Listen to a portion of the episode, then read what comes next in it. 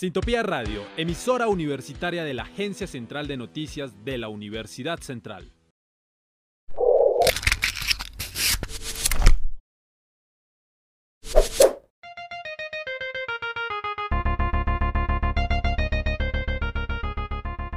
Reciba el fin de semana bien informado.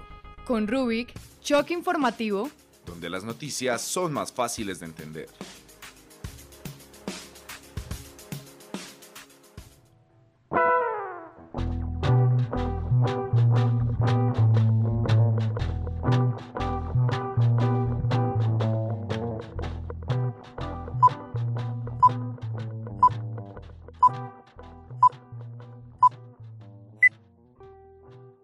Bienvenidos y bienvenidas a Rubikcast, un podcast de Rubik Choque Informativo. En esta ocasión conversaremos de un tema que nos compete a todos como sujetos políticos en un país de derecho como lo es Colombia. Se trata de las propuestas sobre la educación de algunos candidatos a la presidencia de la República en el próximo periodo. A vísperas de las elecciones presidenciales para el periodo 2022-2025 hay que entender y analizar muy bien a los candidatos. Es la obligación que tenemos la ciudadanía y en esta ocasión nos enfocaremos en las propuestas de educación que plantean ciertos personajes que tenemos familiarizados en nuestra última cotidianidad. Por supuesto, Loren, y es que las elecciones presidenciales del año 2022 cada vez se acercan más, por lo cual es muy importante reconocer tanto a los candidatos presidenciales como sus respectivas propuestas. Ahora bien, el día de hoy haremos un repaso de la trayectoria que tienen los candidatos y un breve análisis con respecto a las propuestas educativas que traen para el pueblo colombiano. No cabe duda de que la educación en Colombia es uno de los retos más grandes que debe afrontar el futuro presidente de la República, dado que la educación es un proceso de formación permanente, personal, cultural y social para el desarrollo de cada individuo. En ese sentido, también se puede entender el por qué dicho sistema escolar es una tarea tan amplia y tan compleja que deben afrontar los postulados. Bueno, ahora bien, es momento de conocer a los candidatos a la presidencia y las propuestas que traen consigo con respecto a la educación. El primer candidato que presentaremos el día de hoy es Gustavo Petro. Recordemos que es un político y economista bogotano, quien actualmente es senador de la República. Además, cabe mencionar que fue el fundador del movimiento político denominado Colombia Humana, del cual hoy en día hace parte, y también fue alcalde de Bogotá entre el año 2012 y el año 2015. El candidato por el movimiento Colombia Humana aseguró que con su programa cumplirá con el derecho a la educación y hará que éste llegue a toda Colombia. Bueno, dado que según él, su partido pretende implementar una metodología estudiantil en la que todos los niños sean educados desde el amor y precisamente cuenten con una formación integral que les dé las herramientas para construir sus proyectos de vida. Con respecto a sus propuestas, el candidato Gustavo Petro propone que a partir de los tres años tanto niñas como niños ingresen al sistema educativo público. En segundo lugar, hará la jornada completa para fomentar el amor al saber, a la naturaleza y al trabajo en equipo. También se asegurará que las maestras y maestros sean enaltecidos. Además, cambiará el programa de Ser Pilo Paga por el programa Hacer Jóvenes da Derechos. Por último, propone una gestión educativa descentralizada, participativa para la calidad, el acceso y la permanencia. En segundo lugar, nos encontramos con el candidato Sergio Fajardo. Recordemos que es un político y matemático antioqueño, también es exalcalde de Medellín y es gobernador de Antioquia. Aparte fue uno de los fundadores del movimiento político Compromiso Ciudadano y actualmente hace parte de este. Ya hablando acerca de sus propuestas, este candidato asegura que este será el motor de la transformación de Colombia y allí nos propone lo siguiente. En primer lugar, dice que construirá el Gran Pacto por la Educación a un nivel nacional. También dice que reemplazará el programa educativo que ya venía hace algunos años de ser Pilo Paga con los programas de Jóvenes con Futuro y Vamos para la U. Además, anulará el endeudamiento insostenible para acceder a la universidad y por último, también tiene otras propuestas enfocadas en la etnoeducación, la inclusión, el enfoque hacia los maestros, la mejora de infraestructuras y el apoyo financiero. Y como tercer candidato tenemos a Rodolfo Hernández, ingeniero civil, empresario y exacalde de Bucaramanga. Recordemos que Hernández se postuló como candidato independiente apoyado por la Liga de Gobernantes Anticorrupción. Dentro de sus propuestas, estas son las más interesantes en el sentido de la educación. Primero, poner orden y competencia a la Federación Colombiana de Educadores FECODE, haciendo una bolsa para las universidades en el Ministerio de Educación que atienda a los jóvenes estudiantes para servir con mejor educación. Y segundo, quienes vivan a más de 50 kilómetros de la universidad se les darán 20 mil pesos diarios como beca para la alimentación, el transporte y la vivienda. Y ahora le damos paso a Jonathan Gamboa él es docente de Ciencias Sociales y Políticas, además de ser politólogo de la Universidad Nacional y desde su experiencia y conocimientos como docente nos dará un punto experto sobre las propuestas y los candidatos. Profesor Jonathan, bienvenido a Rubik. ¿Cómo se encuentra? Profe Jonathan, eh, bueno, teniendo en cuenta que se vienen las elecciones, eh, tocamos algunos candidatos algunos de los varios candidatos que hay y candidatas. Y mm, bueno, tenemos varias preguntas eh, puntuales, cinco preguntas puntuales, iniciando desde la virtualidad. Entonces, teniendo en cuenta que la virtualidad se ha convertido en un pilar fundamental para la cotidianidad educativa que estamos viviendo, ¿cuál es ese proceso que debe implementar y esa dificultad, ese reto que tiene el próximo o la próxima presidente eh, de la República para llegar a esos sectores, a esas zonas que han sido olvidadas y que no cuentan con conexión a Internet. Bueno, eh, ante todo yo creo que los retos pasan incluso más allá de la parte tecnológica y en esa medida es muy importante que la próxima presidencia se oriente mucho a un gobierno que no vaya justamente de, exclusivamente las situaciones que se dan desde Bogotá, sino que entienda en región los retos que justamente tiene la educación en región. Nada más, por ejemplo, en Bogotá hay colegios donde eh, los estudiantes no tienen ningún dispositivo electrónico en sus hogares, donde eh, los salones de clase no tienen herramientas para conectarse, donde hay incluso profesores que no tienen un buen dispositivo para dar sus clases también, o que incluso hay profesores que no tienen los conocimientos informáticos para hacerlo. Creo que obviamente se tiene que hacer una fuerte inversión tecnológica, se tiene que hacer una fuerte inversión para que ante todo pues, la educación pública tenga de verdad un acceso a Internet, eh, digámoslo, de cierta manera gratuito y que sea estable para todos los estudiantes y para fines académicos, por supuesto. Se le dé la oportunidad a los profesores de prepararlos y prepararlos en términos de las nuevas tecnologías, pero enfocados en que esas tecnologías nuevas van a ser una herramienta de apoyo y no que van a ser una carga o que simplemente vamos a ser profesores de ciencia y tecnología, que es algo que también pasa. Pero yo creo que también es importante resaltar que no solamente son desafíos de las instituciones y del gobierno, también qué papel están haciendo los padres en casa. Nosotros hemos visto, por ejemplo, en este caso, eh, situaciones donde hay estudiantes que tienen absolutamente todas las herramientas tecnológicas, conexión a Internet, pero no hacen nada en la casa. Y no la hacen porque no hay un elemento también desde casa. Y entonces ahí es entender que no es solamente la, dependencia del Estado, sino también entender que de cierta manera es un compromiso de todos, es un compromiso de todos y entender también el cómo lo vamos a hacer que eso va para todas las políticas educativas. En tiempos de elecciones te prometen el cielo y la tierra, pero no, no hay una claridad de cómo lo vamos a lograr.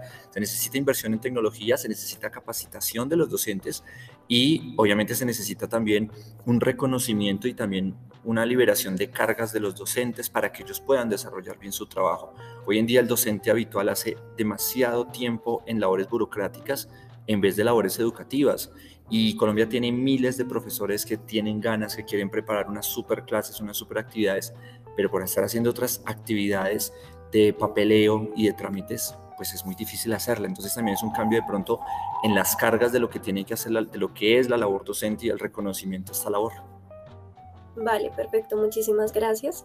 Eh, y ya entrando en contexto con respecto a los candidatos de la presidencia que se vienen el próximo año, vamos a hacer una unas preguntas con respecto ya directamente a los candidatos a la presidencia. Entonces, pues bueno, cuéntenos eh, desde su experiencia como docente, ¿qué tan viable considera usted el método que pretende implementar el candidato Gustavo Petro con respecto en el sistema escolar, donde menciona que quieren que eh, los métodos por los cuales los niños sean educados sean desde el amor y cuenten con una formación integral que les dé precisamente estas herramientas para construir sus proyectos de vida. ¿Qué opinan acerca de esta metodología? Bueno, lo que está ofreciendo y como ofrecen todos los candidatos no son elementos nuevos, son simplemente adaptación de elementos que se han hecho en otras partes del mundo, lo cual, lo cual no está mal.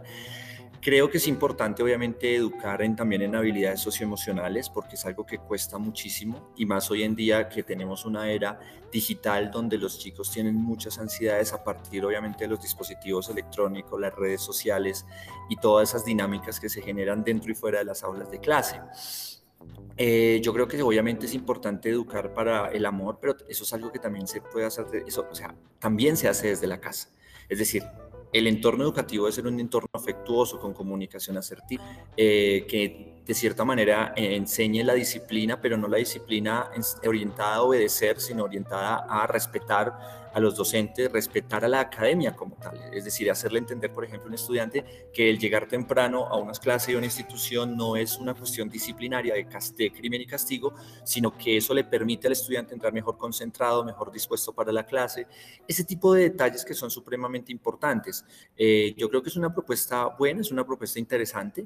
Entonces, de esa manera, eh, creo que sí es significativo entender que, bueno, hay una gran cantidad de propuestas, pero el problema es el cómo, ¿no? El cómo vamos a llevar eso a cabo cuál es, digámoslo, la herramienta para poderlo llevar a cabo, cómo los docentes nos van a seguir eh, con nuestros chicos y cómo vamos a trabajar en esas estrategias también para que nuestros estudiantes aprendan esas habilidades de trabajar en equipo en un país que es extremadamente individualista, en no enseñarles a competir, porque tenemos un sistema educativo que se rige por puestos, por números, por ser el mejor de la clase, por solamente los que son mejores van a tener unos beneficios, pero también es importante enseñarlos y, y que de cierta manera eh, que se respeten como grupo, que se respeten como aula y que sean personas.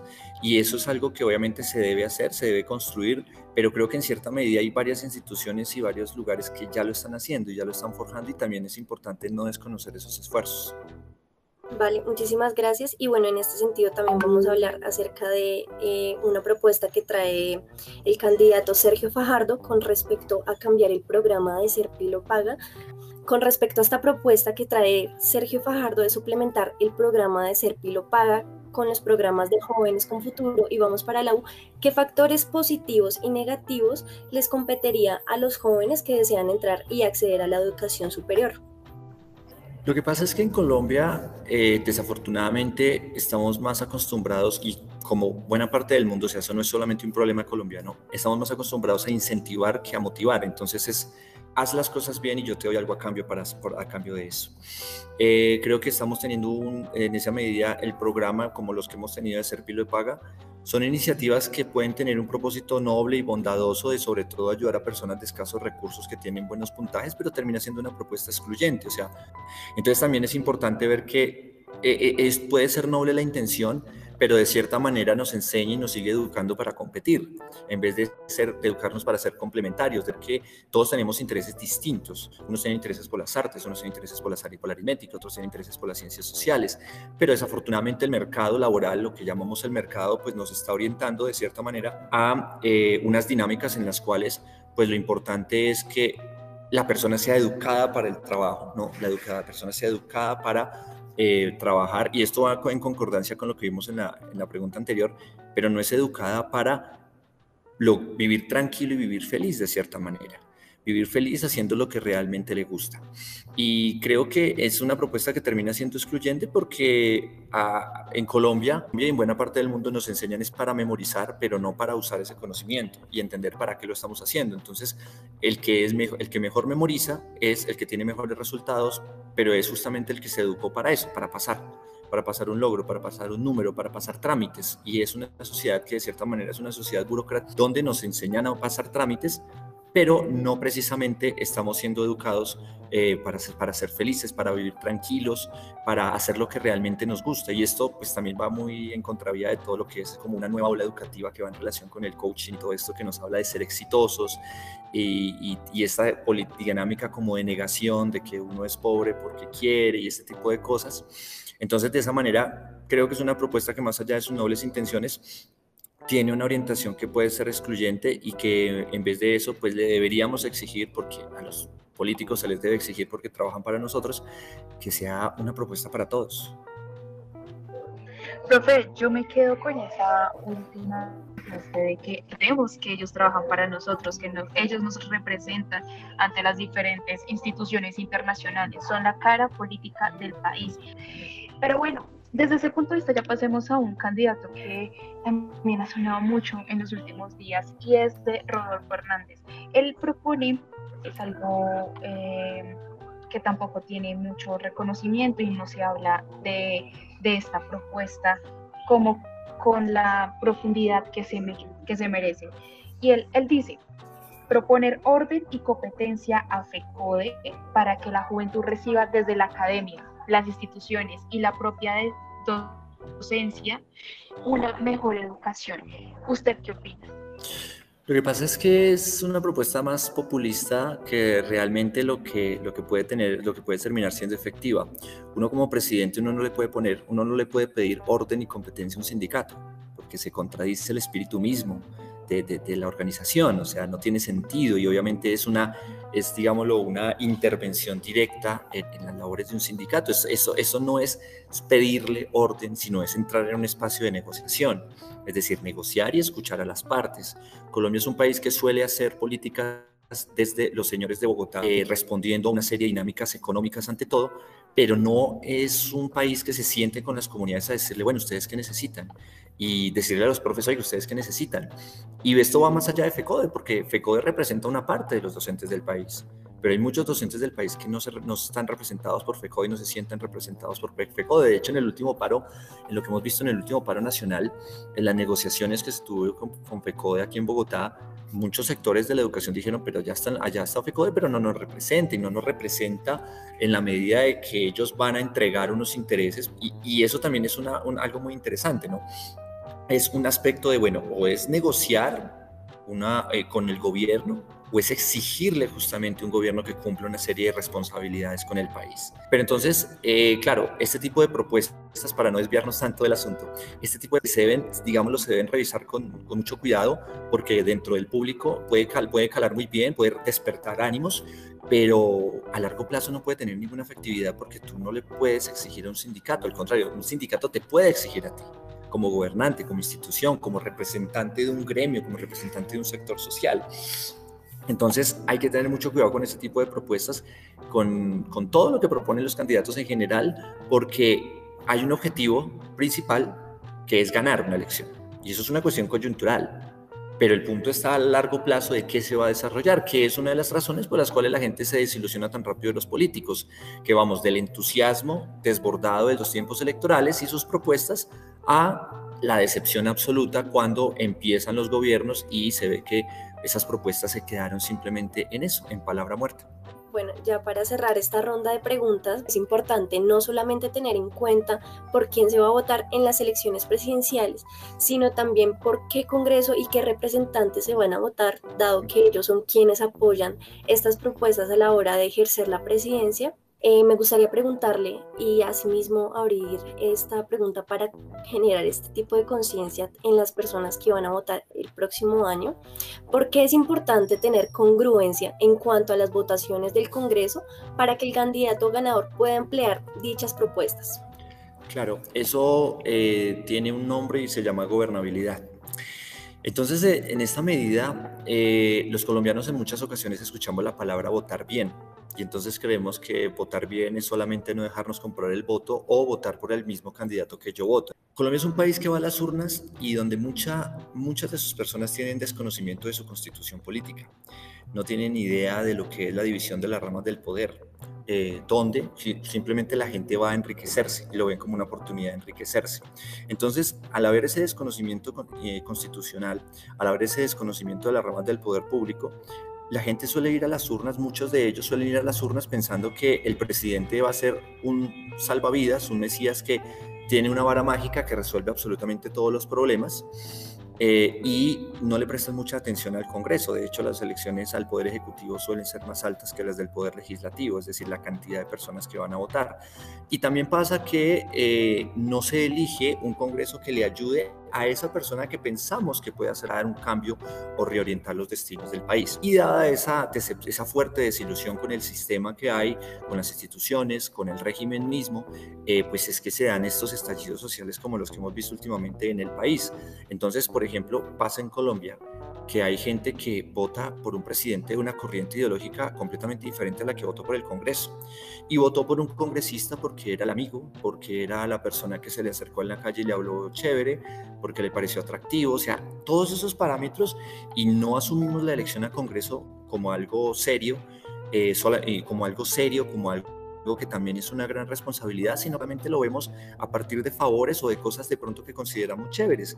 Entonces, eso hace parte justamente de una ciudadanía informada que se forma justamente desde las aulas de clase y desde los mismos hogares, por, donde también obviamente debe haber esos conocimientos mínimos de lo constitucional, de lo público, que es lo que nos pertenece a todos. De esa medida, eh, pues es importante señalar que obviamente se debe ser muy coherente en un voto al Congreso y en un voto a la presidencia por cual sea el candidato que se vaya a hacer, pero que vayan justamente en un mismo programa, en una misma corriente programática y de esa manera entender también que eso justamente es un, es un servicio público, no es un favor lo que ellos nos están haciendo, sino que justamente es su responsabilidad y es su deber eh, gobernar y gobernar bien.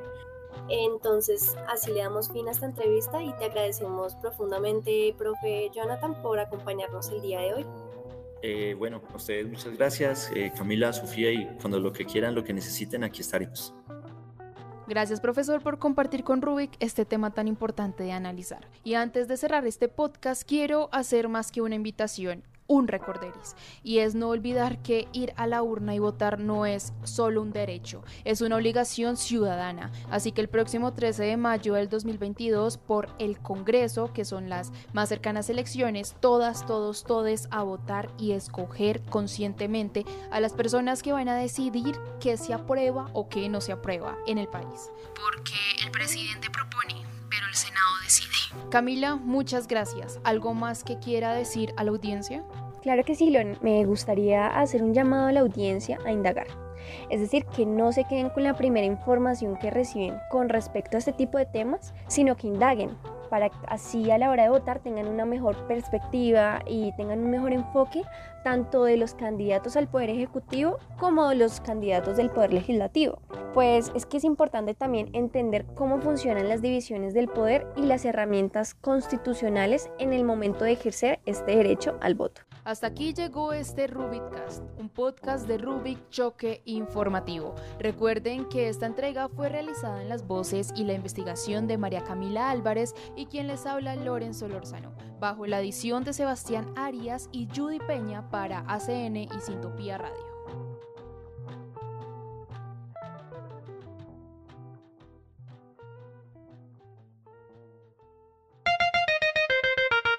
Ahora recibirá el fin de semana bien informado. Esto fue Rubik, Choque Informativo. Donde las noticias son más fáciles de entender.